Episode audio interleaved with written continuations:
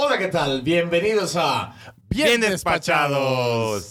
Feliz Pascua, Álvaro. Feliz Pascua, mi querido Beto, en esta segunda temporada dedicada a la resurrección del Señor. Encantadísimos, súper emocionados por este gran episodio que estamos empezando. Vamos a tener muchos episodios, muchas cápsulas nuevas en este formato de 30 minutos. Vamos a ver qué tal funcionan. Siete episodios. El primero vamos a empezar con un tema. Hoy el Domingo de la Misericordia. Cómo Es- Juan Pablo II lo instituya, cómo Faustina Kowalska lo difunde, La coronilla de la misericordia. el santuario de la Divina Misericordia. Todas Nos- estas cosas muy, muy interesantes, muy, muy importantes de nuestra fe. Segunda cápsula, Preguntas y respuestas. grandes preguntas. ¿Qué hago para llevarme bien con mi hermano? ¿Qué hacen los padres cuando no están celebrando misa? Oye, que si tú y yo teníamos novias. ¿Y qué podemos hacer para bautizar a los niños? Papás y padrinos siempre es un relajo. Los trámites. Tercera cápsula, la, la sábana santa, la santa síndone. Sí, vienen Ceci y Felipe. ¿Qué es la sábana santa?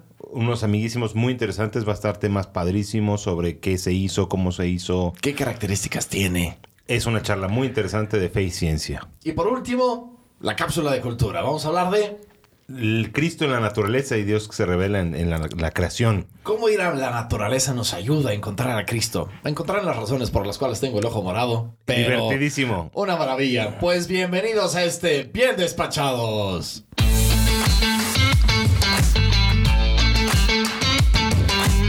Queridísimo Beto, primera parte, Domingo de la Misericordia. ¡Qué maravilla! Tú has tenido una experiencia maravillosa con el Domingo de la Misericordia. ¿sabes qué? Cuéntanos. Mira, este domingo la misericordia, primero, sorprendente que tenga tan poco tiempo de ser instituido. Lo instituyó Juan Pablo II en el 2020, en el 2000, en enero de la En misericordia. el gran jubileo del 2000. En el Gran Jubileo del 2000 instituimos este, este día especial de Pascua en el que reflexionamos sobre el cariño y la alegría que Dios nos da de, de que nos ama. Mira, la primera vez que yo tenía muchas ganas de ir a la canonización de Juan Pablo II y Juan XXIII, y cuando avisaron que iba a ser en un domingo de Pascua, el que ahora es el padre Giovanni, Giovanni Pérez Jiménez nos dijo, Saludos al padre Giovanni. Saludos al padre Giovanni.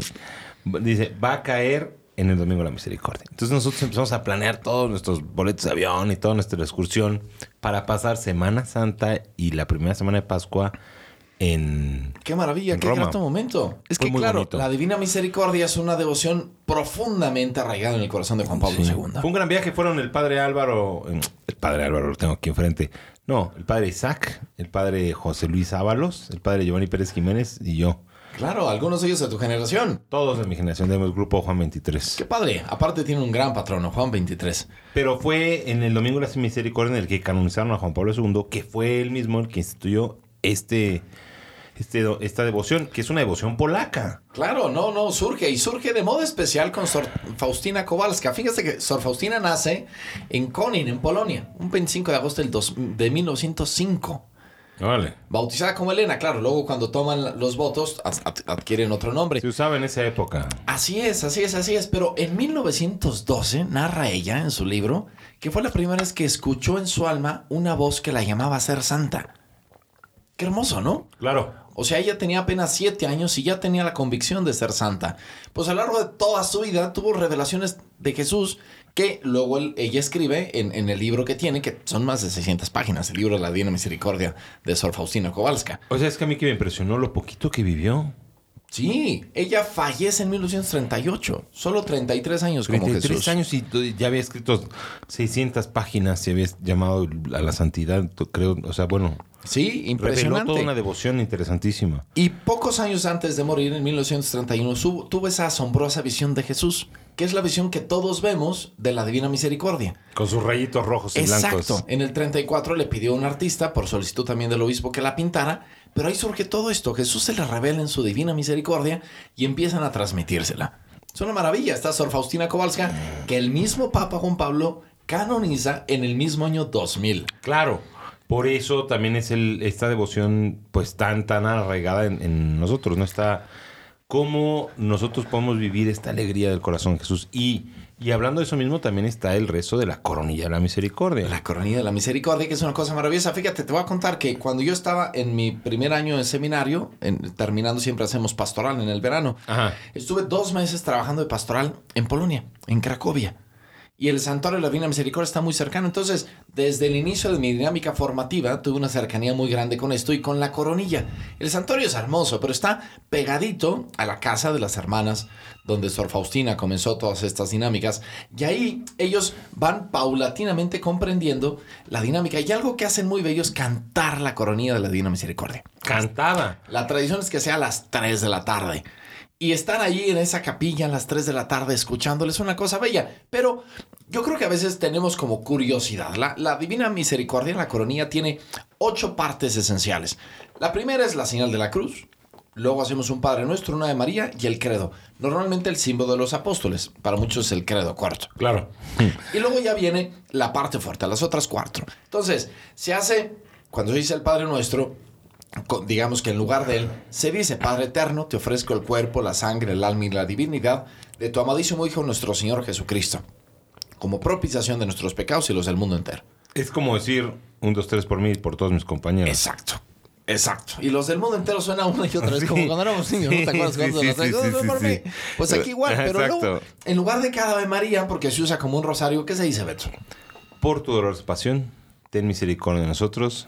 Y del mundo entero. De nuevo, ¿no? Un, dos, tres Sí. por mí y por todos mis compañeros. Se reza, va fluyendo y al final se hace una advocación que se repite tres veces. Santo Dios, Santo Fuerte, Santo Inmortal, ten misericordia de nosotros. Y del mundo entero. Así es, son ocho partitas muy sencillas. Al final se recomienda una oración última, pero con esto se hace una devoción muy bella a la Divina Misericordia, similar al rosario, aunque el rosario a veces es más largo, ¿no, Beto?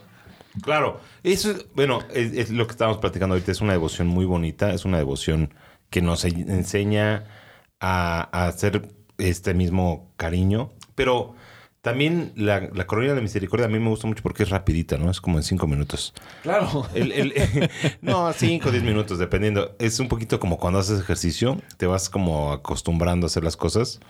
A mí, a mí, por ejemplo, me pasa mucho, voy al gimnasio y me ponen a hacer burpees. ¿No? Que es una cosa ahí que inventó un marine que es horrible. Perdón, ¿qué son los burpees, Beto? Pero, o sea, Es yo, una, yo es hago una cosa que inventó un marine que es una cosa horrible. Es como una lagartija con, con la- es como una lagartija con sentadilla, con eh, jumping jack, con es de todo. Es O rápido. sea, te sientas, te paras, te acuestas, te vuelves, te das la vuelta y algo Sí, así o sea, imagínate que empiezas parado, te acuestas, te paras y brincas. Wow. Todo rápido. Entonces, la gente buena, buena, buena haciendo deporte lo ha- hace hasta 50, 60 burpees en un minuto. yo creo que yo haría una o dos. No, no, yo hago 15 y se me zafa la cadera.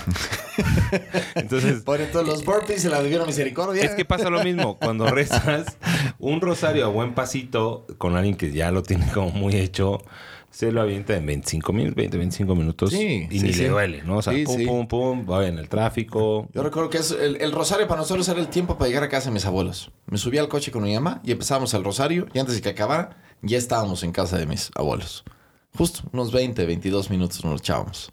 Y era una maravilla. Entonces, es esto, es una, es una devoción bella, la, que divina, la coronilla la Divina Misericordia, que creo que a todos nos puede ayudar. Claro. y que sí, tiene sí. una devoción muy, muy grande. Pues, además de esto, el Papa Francisco, desde hace algunos años, tomando en este mismo espíritu del Domingo de la Misericordia, instituyó lo que son los misioneros de la misericordia. Y Ajá. estos misioneros de la misericordia son sacerdotes que están en todas las diócesis. Por ejemplo, aquí dos es el padre Osiris, el padre Martín Muñoz, otro que está también ayudándonos, y que tienen una facultad muy especial. Que hay algunos pecados reservados a la Santa Sede que solo el Papa puede perdonar. Pero el Papa, por simplificar esto y por hacer más presente la misericordia de Dios en todos los países, nombró estos sacerdotes que tienen las facultades de perdonar todos esos pecados. Es como hacer más cercano, como escucharemos en el Evangelio de este domingo, Jesús que le da la potestad de perdonar, porque es un signo de misericordia. Misericordioso el que es capaz de perdonar. Estos, estos misioneros de la misericordia son sacerdotes escogidos por su recta doctrina y por su, por su carisma pastoral que van a todos los lugares donde no puede ir el Santo Padre. Ellos tienen facultades especiales incluso de perdonar los pecados reservados al, al Santo Padre. Son seis, no les voy a decir cuáles son para no darles ideas. Pero este... ¡Qué maravilla! Porque la misericordia, algo esencial es perdonar, ¿no? Claro, no, y es, no solo es este mensaje o esta forma de entender. A mí, hablando de la misericordia, lo entiendo distinto al tono cuaresmal de arrepentimiento, sino es, es, es Cristo que hace un, un esfuerzo especial, se estira con un mensaje pascual de, de misericordia y de acercamiento. Sí, y decir, vamos juntos a disfrutar de Dios que nos acompaña y que está con nosotros. Pues así es. Pues este Domingo de la Misericordia es una manera maravillosa de experimentar a, Dios en tu vida. Yo me encanta decir en activa y en pasiva. En, en, pasiva porque sientes que Dios es misericordioso contigo y que no, no te tiene vergüenza de nada y que aquello de lo que te arrepientes y que nadie más sabe, no, no, le importa. Dios es capaz de amarlo si estás dispuesto a ponerlo en sus manos. Te va a perdonar, te va a dar fuerza para salir adelante y que no te quedes en eso. Uh -huh. Pero también en activa porque nos impulsa a ser misericordiosos con los demás. Claro. Perdona nuestros pecados como perdonamos a los que nos ofenden. Sé misericordioso conmigo como yo intento ser misericordioso con los demás. Y ahí hay un universo maravilloso para ser misericordioso. Claro, no, no, eso es, es fundamental. Y tú es muchas veces comentas la alegría de la misericordia, Beto. Claro, no, y, y eso es, o sea, la, la, la alegría de sentirte llama, llamado y abrado, llamado y amado en totalidad. Definitivamente. Pues así es. Gracias. Primera cápsula, Domingo de la Misericordia. Vamos a dar el paso, mi querido Beto, y a disfrutar este buen despacho. Bien despachado, saludos.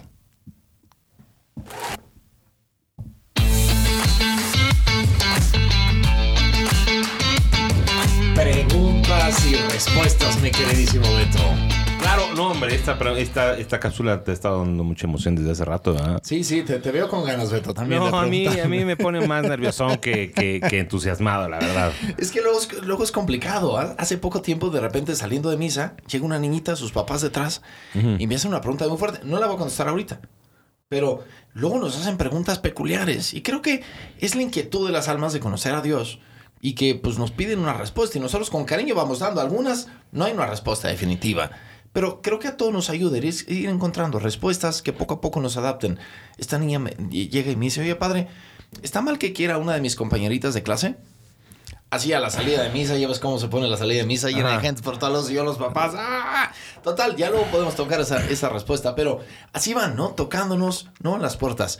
Y, y una pregunta muy peculiar que luego nos hacen y, y, que ahora nos mandaron para poderlas contestar es, ¿cómo le hago para llevarme bien con mi hermano? ¿Qué opinas, Beto? Bueno, habría que entender, hermano, pero evidentemente lo que nos escribió se refiere a su hermano de sangre. Correcto, correcto. Sí. Esos que, que, están contigo a tu lado todo el día y que a veces dices, oh, ¿cómo te desaparezco? No, y es, y es una cosa interesante, ¿no? Hablando de, de, cómo las dinámicas familiares nos van afectando y hay que entender muchas cosas. Uno que es llevarse bien, ¿no? Mi hermana, por ejemplo, le chocaba mucho el tema de tolerar. Es que no quiero que me toleros, quiero que me, que me quieras. no, entonces no solo es Pero un a veces tema... para querer hay que tolerar, ¿no? Y eh, eso es por lo que no me gustaba este tema de preguntas y respuestas. Te vuelves, te metes en un rollazo de palabras. Pero a ver, cosas prácticas. Porque miren, Padre Beto, ¿cuántos hermanos tienes? Yo soy el mayor de cuatro. Mira, yo soy el menor de ocho. No, no, está bien. Algo de experiencia tenemos en cómo sí. llevarnos con... ¿Cómo lograbas tú llevarte bien con tus hermanos? ¿Y cómo Cristo te ayudó a llevarte mejor? Yo, ¿sabes qué es lo que he visto? Tiene mucho que ver con un ambiente eh, familiar. No, mis papás nunca nos dejaron. Tenían este tema de decir, si se siguen peleando, los voy a encerrar un cuarto hasta que se pongan de acuerdo. nunca, nunca nos separaban. Y ellos mismos también, mis papás siempre se creían, se llevaban bien. No, yo creo que cuando ahora me pasa mucho que me, es, es, común que la gente se queje de que se llevan mal con sus hermanos, ¿no? Ay, es que me, me peleo con mi hermanito o le hago maldades a mi hermanito. Entonces yo siempre les hago dos preguntas a los niños. Una, si creen que el amor de sus papás es infinito, me dicen, sí. Digo, no, no lo es. Se acaba. O sea, el amor de nuestros familiares, el amor, de nuestros hermanos se acaba. Todo lo tenemos que cuidar como cuidamos los recursos necesarios, ¿no? Siempre le pregunto a los niños, ¿te gusta tirar el agua? No. ¿Te gusta tirar la comida? No.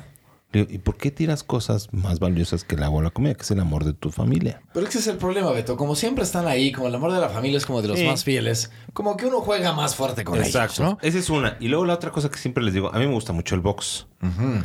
Entonces, cuando tú haces, les digo, ¿te gusta el deporte de contacto? Me dicen, no, pues no sé, nunca lo he hecho. ¿no? Bueno, cuando tú estás en, en de, participando deporte, básquetbol, fútbol, o sea, tú te das cuenta cuando algún golpe es con ganas de lastimar o con ganas de poner límites. Por ejemplo, el ojo morado que traigo, Beto. Es de cariño. Ah, gracias, ay, gracias. Definitivamente. Entonces, la- las fricciones siempre tiene que haber esa constancia de decir, bueno, o sea, se enojó y me gritó y porque me comí su sándwich o porque le tapé la tele o tal, pero siempre es con, con respeto y con amor, ¿no? No, y saber que ahí están. Y la verdad es que cómo amar a tus hermanos, lo primero es muy básico. Decir, mira, es tu hermano y lo vas a amar toda tu vida. Se acabó. Sí, Siempre. sí. Y dos, eh, lo decía Cristo, ¿no? Ama a tu prójimo como a ti mismo, como que te gusta que te amen a ti mismo. Pues igual. ¿Qué, qué le gustaría? ¿Qué te gustaría a ti? Haz lo mismo con tus hermanos. Una rectitud de intención. Correcto. Segunda pregunta, Beto. Fíjate, este es muy peculiar, ¿eh? ¿Así? Sí, luego dicen, oye, padre, ¿y ¿ustedes tuvieron novias? Sí. Sí. Siguiente pregunta. No. pues sí, la verdad es que sí. Un ¿Cuánto- saludo a todas ellas. Un saludo con mucho a las cariño. 17 novias del padre Álvaro. con mucho cariño a cada Se está poniendo ustedes. rojo. Pues es que así es la vida. Dios nos sacó de en medio de nuestras actividades cotidianas. Sí. Y pues tuvimos que cortar a la última en curso, pues porque Dios La, acá. ¿La cortaste porque vas a ser cura? Sí, y, y me dijo algo muy sencillo y muy, muy, muy bello. Me dice, pues ya sé que con Dios yo no puedo competir. ¿Sí? Tuvo cañón, ¿no? No, mi segunda novia fue mucho más inteligente que yo, mucho más... eh, Sí. Sí, sí, sí, un saludo. Sí, un saludo, un saludo. Tiene su bebita, vive en Querétaro. Qué padre. Sí, sí, acá todos se casaron, todas estás felices. Me ha tocado incluso bautizar a alguna de, de los hijos, casar a ninguna, pero sí bautizar por ahí. Qué sí, es que. No, pues ya sí. se está muy heavy, ¿eh? Y, y ayudó mucho, ayudó mucho, porque enseñan, yo tuve cinco hermanas y eran conociendo a cada una de ellas, son maravillosas las cinco. Pero claro, la relación con las mismas mujeres también nos ayuda mucho. Y sí, Claro. ahí estábamos y Dios de ahí nos sacó para hacernos curas. Así es que, gracias. Tercera. ¿Qué pasa si ya no quiero orar? O- Eso es una pregunta muy común, ¿no? Hay gente que se va cansando de orar. Pues sí, es horrible, ¿no? Pero nos pasa con muchas cosas, ¿no, Beto? Hay veces que dices, híjole, es que me encantaba antes el café, ya, ya no me gusta. Ya, ya a veces creo que hay algunas cosas que algunos padres de la iglesia, etcétera, nos cuentan, que es la rutina. Yo creo que... Y es, eso importante, eso pasa entre los novios, pasa con los amigos. O sea, nosotros mismos tenemos que ir evolucionando en estas rutinas, en estas Renovarse formas de morir. Sí. Entonces, a veces no es que ya no quieras a Dios, sino esta manera en la que le expresabas tu cariño, pues ya no... Claro, los tiempos cambian y no siempre Ah. estamos cantando la misma canción de toda la vida. No, o sea, por ejemplo, novios, ¿no? Que dicen, es que nos gustaba mucho ir de excursión, nos gustaba mucho ir a bailar a antros. Y de repente, pues ya te casas, tienes familia, ya esas Eso dinámicas... tiene que cambiar. Tiene que cambiar. Sí. Y algún día podrás volver, pero ya no es la vida cotidiana. Ey. Lo mismo en la oración. Capaz que te cansas de un modelo. Pero hay muchas oraciones. Por ejemplo, una que a mí me encanta cuando estoy así- misericordia. Obviamente, la que ya hablamos el día de hoy. No, no, no, pero esa, esa oración en la que simplemente te vas a la montaña, ¿no? Y estás contemplando la naturaleza. Es, es una maravilla, no tienes que hacer nada, pero ahí estás, estás orando por medio de los sentidos ante tantas cosas que Dios te pone delante. Claro, más adelante vamos a hablar de, de este tipo de oración también. Sí, ¿eh? sí, sí, glorioso. Entonces yo creo que, ¿qué pasa si ya no quieres orar? Busca otra manera. Porque es lo mismo que decíamos con los hermanos. Eh, Hay que buscar la manera de la vinculación con Dios. Y eso es la religión, religar y volver a unir. Claro. ¿Cómo, cómo te unes con Dios? Busca una manera nueva. Si tienes dudas, con gusto te podemos sugerir. Hay cientos de espiritualidades, tantas como almas hay en la vida. Pero te puede ir buscando, ¿no? Encontrar cada una de ellas. ¿Sabes que esta, la siguiente pregunta no, no nos la mandaron, sino me la hizo una señorita aquí fuera de la iglesia? Cuéntanos. Hace poco se murió un señor en situación de calle, se murió en el 7-Eleven de la esquina. Me Sí. quedé muy impresionado, éramos varios de los feligreses que estamos ahí. Y fue un señor que estuvo mucho tiempo, eh, pues, aquí. de- Como cuatro días que llegó de Beto. Yo, yo lo vi hospedaje, saliendo sí. el, el domingo que de repente había y llegó, se acercó, lo saludé, entró, pero ahí estuvo todos los días haciendo oración. ¿eh? Yo lo veía Claro. estando en la capilla, el Señor. Sí. Y de repente justo me enteré que en el domingo de semana- Ramos, el domingo de Ramos eh, se murió en la calle y, y mucha gente de la parroquia realmente quería quería estar con él, o sea, lo procuraban. Había un verdadero sentido de pues de sensibilidad y de preocupar de preocuparse por el otro. Entonces ella me pregunta cómo podemos ayudar mejor a las personas en situación de calle, que es una realidad en nuestra colonia, ¿no? Sí, fíjate que yo hoy me animaría a decir dos cosas, una historia y un tema doctrinal. La Ajá. doctrina de la iglesia dice que uno tiene que ayudar a las personas como lo hizo el buen samaritano, hasta restituirlos de su mal. Eso es difícil, pero organizándonos se logra. Y ahí tengo una historia que a mí me encantó de mi prima. Mi prima un día iba por la calle y un señor se acercó a pedirle limosna. Pero mi prima vio al señor y dijo, oiga señor, ¿y usted no tiene familia? Y le dijo al señor, pues, pues sí, pero no sé dónde están. ¿Cómo que no sabe dónde están?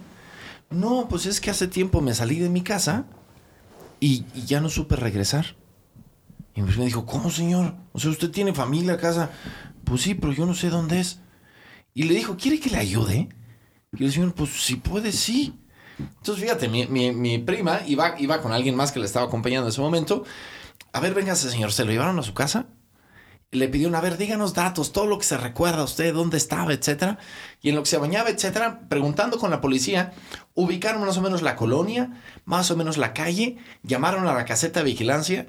El policía fue, tocó la puerta, le dicen, oigan, ¿ustedes son familiares del señor tal? Dice, sí. ¿Y no está con ustedes? No, se nos perdió hace muchos meses. Pues ya apareció. Imagínate, la alegría de la familia, la alegría Claro. del Señor. ¿Por qué? Porque si vas un poco más allá de simplemente dar la moneda o algo así, puedes cambiar una vida. El Señor regresó a su casa y a los seis meses falleció, pero falleció con su familia. Sí. No, yo creo que eh, yo lo contaría de una manera muy sencilla. Es involúcrate. O sea, no solo se trata de regalarles cosas, sino realmente amar, ¿no? Y dejar que las personas... O sea, regalarles algo de tu tiempo, escucharlos. Hay personas que viven, o sea, que no están muy presentes o que no se dejan ayudar o que están muy maleados, pero... Pero con cariño se, puede, se puede, ¿no? Se abren Sí, esas puertas sí, y logramos. O sea, darles, darles, darles tantito de tu tiempo, echarle ganas. O sea, no tenerles miedo, sino, sino lanzarte a entregar. Y igual y puedes ayudar a alguien o no. Última pregunta, Beto. Dígame. Truculenta. Chan, En este, en este episodio vamos a hablar de ellas porque siempre es un rollo. Trámites para el bautizo, los padrinos. ¿Cómo se Ah, hace Pues eso? sí. Mira, lo primero que tienes que conseguir es un bebé. Siempre es complicado. Sí, sí, son carísimos. ¿no? O sea, te casas, mijo, con cariño, tienen un hijo. Ya que hay un hijo, lo quieres bautizar, ¿qué, qué necesito? Yo llevo o aquí a la no, oficina. no, no te tienes que casar, ¿eh? No te tienes que casar necesariamente. Preferente. De preferencia, yo creo que sí, los niños hay que tenerlos ahí porque es un bien muy No, no, grande. o sea, si de repente te tienes un bebé no en tu vida. necesitas hacerlo. Sí, a la fuerza nada, ni hablar. Pero a ver, tengo que bautizar. ¿Qué hago? O sea, Llego con un bebé. Lulú y Martita y ¿qué hago? Necesitas un bebé. ¿Y luego qué? Demostrar la propiedad de ese bebé. Es la O sea, propiedad. No es propiedad de nadie. eh, Es, un acta de nacimiento. El acta de nacimiento, Que tú eres donde el- dice que tú eres el, custodio responsable. Exacto. Los abuelitos no pueden hacerlo. Las No. tías bien intencionadas no pueden hacerlo. Tiene que ser el tutor del bebé. Que de ordinario es el papá o la mamá, ellos. Gloria a Dios. Bien. Amén. Preferentemente una familia completa. Sí. ¿Y luego qué? Luego, conseguir, hoy en día aquí en la Colonia del Valle se ha vuelto muy, madre- muy complicado conseguir unos padrinos. Unos padrinos y, y ¿qué- ¿quiénes pueden ser padrinos? O sea, es importante que sean, para que sean padrinos de bautizo, tienen que ser gente que viene a la iglesia. Ay, es que son bien buena onda. Y es que. no, porque van a ser padrinos para la fe. Van a ser padrinos no, no para van a la ser fe. padrinos para saber bailar o otra cosa. O sea, padrinos en no, la fe. Entonces, Entonces, ellos tienen que estar gente- bautizados. Tiene que ser gente de iglesia. Gente de iglesia, casados Entonces- o solteros. Depende, o sea, preferentemente que estén casados. Pero pueden ser solteros. Pueden ser solteros, pero luego hay, hay unas mañitas que la gente dice, ay, es que somos solteros, pero no, no, no, no. Bueno, no, o sea, no bien, mentiras. bien solteros o bien, bien casados. Bien, bien solteros o bien, bien casados. O sea, Perfecto. que sean gente que, si están solteros, tienen que estar confirmados. Muy bien, sí. Y si están, casa- si están confirmados y se casan, sí. O sea, si, si dicen, ah, yo no estoy casado, no tengo acta de matrimonio, perfecto, tráigame su fe de, su acta de confirmación y ya no pasa nada. Muy bien. Perfecto. Y entonces, ¿hay y trámites para el niño que tienen que traer, además del acta de nacimiento? Un curso para los papás y padrinos. Un curso Ah, que no es muy largo, sí. No, no, son dos, cuatro horas, dependiendo, lo hacen en Zoom. Perfecto. y todo. con eso ya pueden bautizar. Sí, la hora, la fecha y el, el trae el bautizo. Excelente. Pues qué maravilla. No, no, Nos- rápido, rápido, sin problemas. Nuestras primeras cinco preguntas y respuestas.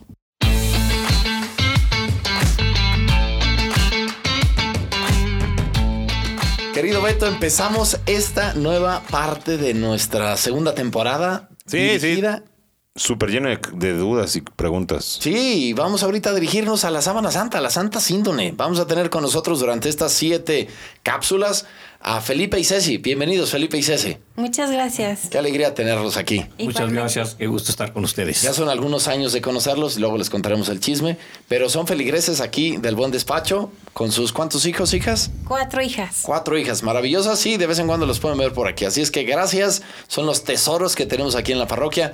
Nos van a hablar, Beto, sobre la sábana santa. todo este misterio maravilloso que está detrás de la sábana santa, que estuvo justo en Cristo una vez que estuvo en el sepulcro. Así es que, bienvenidos. ¿Y por qué no empezamos con esa cosa tan sencilla? ¿Qué es la sábana santa? La sábana santa es una tela fina en el cual se cree que fue envuelto nuestro Señor Jesucristo cuando José de Arimatea le pide a Pilatos una tela pura para envolverlo y sepultarlo en el sepulcro. Y pues eso es lo Sí, que... eso sale en los evangelios, ¿no? Así es. Una sabana. Así es. Y así lo que encontramos en el Evangelio lo, lo vamos a ir conociendo, también lo encontramos en la sábana santa. Pero, pero eso está impresionante. O sea, estamos diciendo que en la sábana santa estuvo envuelto Jesús una vez que murió en la cruz y estuvo en el sepulcro. Así es. O sea, ¿cuántos misterios no hay detrás de eso? No, a mí para mí es algo muy impresionante. Es decir, bueno, Juan, o el más, más que Juan, el discípulo que amaba a Jesús, el discípulo amado, entró, vio y creyó. ¿Qué fue lo que entró, que vio y que creyó? Si estaba vacío, lo que vio fue la tela y cómo estaba puesta esa tela. Entonces, esa tela significa que ahí resucitó, que ahí estaba Jesús. Esa tela es verdaderamente impresionante. ¿Y cómo fue la tela también testigo de la resurrección de Cristo? Así es, es lo más importante. Porque los evangelios dicen que a la hora de entrar se lo encontraron ahí, bueno, algunos, unos doblados, ¿no? En realidad la, la palabra es, es allanados o caídos o desinflados. Prácticamente la traducción debería ser algo así. En los cuatro evangelios se habla. En los cuatro evangelios o en uno dicen sábana, en otro dicen eh, lienzos, en otro dicen telas o vendas o eh, otonia, que significa varios grupos de, grupo de tela. Wow. Y, pues fíjense nomás que... Oto- ¿Otonia? Otonia. Otonia. Inclusive hay un grupo de jóvenes, bueno, ya nos enteramos que hay más grupos este, de Otonia, así se les llama, de la Universidad de Anáhuac, de los Legionarios de Cristo, y ellos también eh, evangelizan con la sábana santa y se llama Otonia. Qué maravilla. No, pues sobre esto, Beto, vamos a tener siete cápsulas maravillosas aquí con Felipe y con Ceci. Qué alegría, va a ser un tema muy interesante. Pero ustedes son de... Centro Del Centro Mexicano. de Sindonología. ¿Y qué tiene que ver sindonología con Sábana Santa? Esta palabra extraña de sindonología viene de la Santa Síndone. Los nombres de, el nombre oficial de la, san- de la sábana santa es Santa Síndone. Entonces de ahí, de ahí viene. Santa Síndone o sábana santa es lo mismo. Ah, ok. Ahora, el síndone viene de las telas mortuorias que utilizaban en esa época para envolver. India. Sí, de la India exactamente, venía del, del- cerca del río Que Indo. son especialistas en, en embalsamar y en etcétera, ¿no?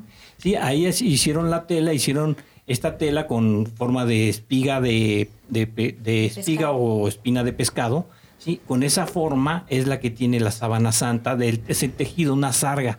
Ah. Los que conozcan un poco de tela sabrán cómo es una sarga y lo verían en Yo tengo ¿Cómo, poca cómo- idea. de cómo es eso. eso de la sarga? ¿Es como con, con piquitos o...? Como cruzado, como, como si fuera... Eh, Son, son tres, tres hilos hacia un lado y baja uno. Tres uno, tres hacia un lado y baja uno. Ah, Pues o, sea, o sea, es que hasta la forma en la que está el, ahora sí que el tejido de este, de este tela nos dice eso, cosas sobre ella. Sí, nos dice cosas sobre ella. Por, por ejemplo, ese tipo de, de tejido se usó en el siglo I y se volvió a utilizar únicamente hasta después del siglo XVII en Europa. En el siglo I no se usaba en Europa, solamente se, se usaba ahí. Ese es el tipo de cosas que ustedes estudian. Así es. ¿Y qué, qué otras características tiene, tiene esta sábana? Eh, tenemos manchas de agua, manchas de sangre, manchas de un cuerpo flagelado y torturado, quemaduras, este remiendo de las monjas clarisas. eh, y bueno, pues con toda la historia que veremos posteriormente, nos damos cuenta que este que a pesar de esas manchas de, quemaduras porque sufrió un incendio, no tocó el cuerpo. Y notamos eh, todas las características de un cuerpo que sufrió lo que nadie otra nadie este humano ha sufrido y coincide con los evangelios con las características de lo que sufrió Jesús en el Via Crucis, en la pasión, muerte y resurrección. Qué maravilla. Sobre todo eso iremos hablando, pero a ver, un dato más básico. ¿Qué, qué tamaño tiene? Mira, mide 443, 444, no es totalmente rectangular, por 1.13 más o menos aproximadamente, que eran 8 codos por 2 codos. Y como si fueran dos camas juntas pegadas, una este Pie con pie. pie con pie exactamente, así de largas prácticamente como dos camas juntas individuales. Es muy grande. Jesús estaba acostado en la, la mitad, digamos, si se lo imaginan, a la mitad de la sábana estaba acostado y está la parte dorsal marcada y lo envolvieron con la otra parte y se está marcada de la parte frontal, donde encontramos el rostro, las manos, los pies de Jesús. Qué maravilla. Y, y yo creo que aquí ellos nos trajeron, Felipe y Ceci, unas imágenes aquí impresas y, y está muy bello. Pero yo creo que valdría la pena, Felipe y Ceci, si nos regalaran uno un poco más grande. Ya está en los murales de la parroquia poderlos correr para que vengan a verlo, porque sí es importante que a lo largo de estas sesiones la tengan en la mente. Creo que mucho va a estar referido ¿no? a cada uno de estos detalles que tiene. Así es. ¡Qué maravilla! Oigan, ¿y qué no es la sábana santa? No es el manto sagrado, ni tampoco es el sudario de Oviedo. ¿Qué, qué es el sudador? Veo? Y el manto sagrado. las dos. El manto sagrado, la túnica, puede ser la túnica de Treveris, por ejemplo, que es una la túnica que desecharon a suerte. A suerte, sí. Sí, los mismos este, guardias. Que era muy buena. Era muy buena, de una sola pieza. Esa no es, no es eh, la sábana santa. ¿Y esa dónde está?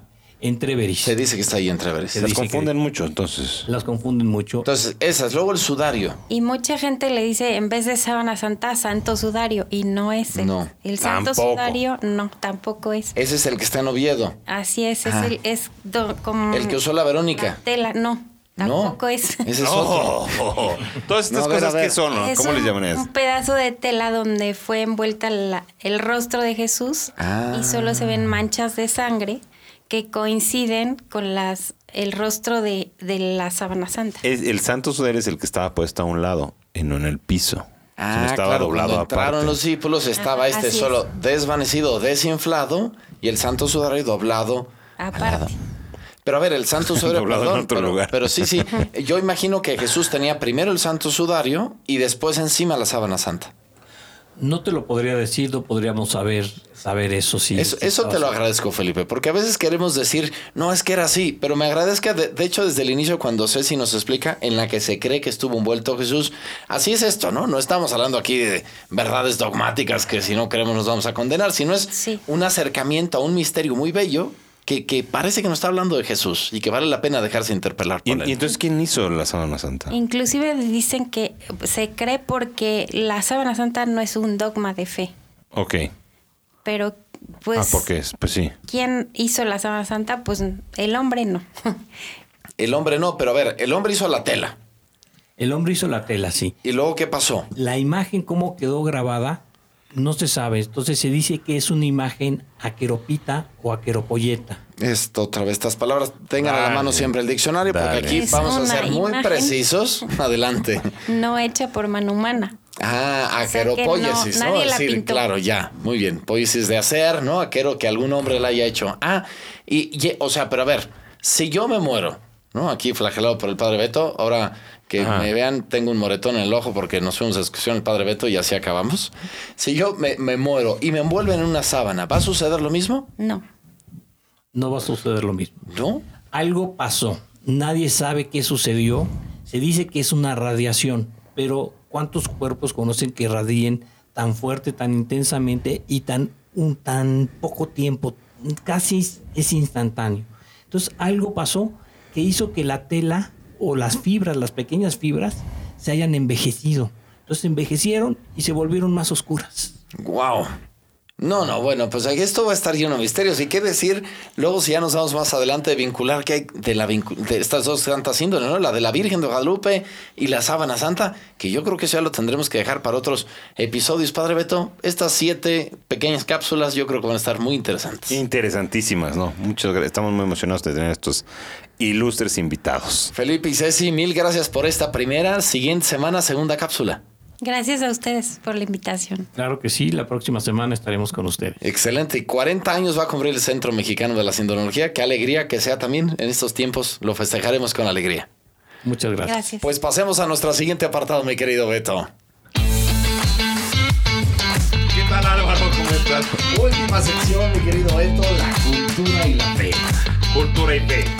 Hoy nos vamos a subir a las montañas. Sí, bueno, no, a las montañas ya nos subimos. Y nos metimos hasta las entrañas. Sí, que cómo ves, este, ¿cuál fue tu, tu sentimiento? Sí, ya sigues procesando, procesando nuestra Lo sigo expedición. procesando. Es que no lo saben Al todo. Pero este miércoles, Padre Beto y yo nos fuimos con una prima de Beto y Javier Rodríguez, que es director de comunicación de la arquidiócesis, a una excursión maravillosa para celebrar también ahí en medio de la naturaleza la Pascua. Para vivir la Pascua, sí. Unas grutas que desde que llegué a la parroquia, el Padre Beto me estaba hablando de ellas. Las grutas de Chontacuatlán. Es Es, un- el, río subterráneo Chontacuatlán. el río subterráneo. Y entonces cuando el Padre Beto me contaba de eso, pues la verdad es que siempre es bello. Desde los pocos años de mi vida siempre estoy trepado en montañas, en cuerdas y todo lo que haga falta. Y sí tengo una gran ilusión de ir a Chontacuatlán. A mí me encanta. ¿Sabes qué pasa? Hace años, hace casi 10 años que no iba yo al Chontacotlán y yo conocí a Dios en la naturaleza. O sea, para mí el río y la aventura y la contemplación en, en la expedición encontré gente interesantísima que me hablaba de cosas muy profundas. Entonces, para mí siempre salir a caminar a la montaña era una gran experiencia y ahí es donde está la polémica. Según yo, el río Chontacoatlán es una expedición fácil de principiantes. Sí, bueno, luego le preguntan al Padre Beto su definición de fácil y de principiantes. pero- Ahí, ahí No, fue donde estuvo la que- bronca. La verdad es que muy bien, es una excursión bella. Pero para empezar son 10 horas maravillosas que nos echamos, las disfrutamos mucho. Sí, hasta más. O sea, Hasta más. hay gente que va cargando equipo de campamento y comen hasta adentro. duermen ahí, ¿verdad? Todo. Ah, duermen adentro de la cueva. Entonces, sí, o sea, puedes hacerlo unas 14 horas en la montaña, en la cueva o así. No, sí. maravilloso. Lo primero que sucedió es que íbamos subiendo, subiendo, subiendo antes de bajar abruptamente para entrar a la cueva. Y eh, yo iba viendo el camino las piedras, etcétera. Y de repente no sé qué me pasó, que dije, ¡ah!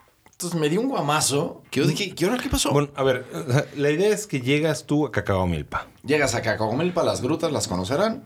Es un lugar famoso en el estado de Morelos. Tomas una camioneta. Ya es Guerrero, creo. Es Guerrero. Ya es Ah, Guerrero, Guerrero, es Guerrero. Sí, sí. Claro. Tomas, está por Tasco. Tomas una camioneta y te dejan en un llano. Entonces, de ese llano tienes que caminar, pues, un tramo importante Sí, sí, sí, algo hay de eso. a la entrada de la cueva. Que la entrada es maravillosa, o sea, Y- tienes que bajar así como 100 Entonces, metros casi caída fuimos a libre. fuimos a desayunar y luego salimos tarde y veníamos como con mucha calma y se nos este se nos hizo tardísimo, se agarró mediodía Salimos ya tarde, a las 2 empezamos la excursión. caminando un calorón, entonces veníamos todos reventados por el calor. Sí. Y luego tú venías viendo el piso. y, se me cruzó una viga. Y que a Dios gracias, fíjate que eso yo lo vi a providente, ¿eh? que no se, se me salió el ojo. Nada más tengo ahí, ya lo, ya lo podrán contemplar ustedes, cada vez más morado.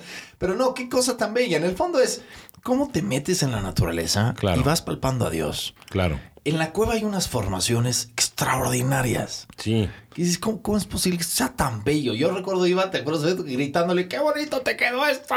Sí. Porque es espectacular. Todo, todo. O sea, ver la vida, el orden del cosmos, es increíble. Fíjate que hablando de esto, hay una película muy recomendable para esta semana también, que es La Última Cima. Sí.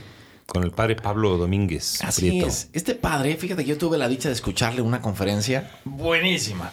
En un colegio teológico, ahí en el seminario cuando estaba estudiando, este padre habló y es una apología del fútbol y la teología. Buenísima, nos tenía todos en el suelo a risa. Un padre muy bueno que amaba la naturaleza, Claro. pero falleció en él- su última excursión. A él le gustaba mucho celebrar misas en la montaña. Es que eso es glorioso, Beto. Eso nos Sí. faltó ayer celebrar en media cueva, pero ya no, las te, condiciones no te dieron. lo dije. Pero no, no daba, no, no, no, ya, ya no daba para tanto. Para la próxima sí hay que ir a celebrar. Ahí. Sí, sí, sí. Justo en la entrada de la claraboya hay un espacio para celebrar. Pero justo como misa. Dios, la vía contemplativa. Ujú, ¿Cómo esta vía contemplativa nos acerca a Dios?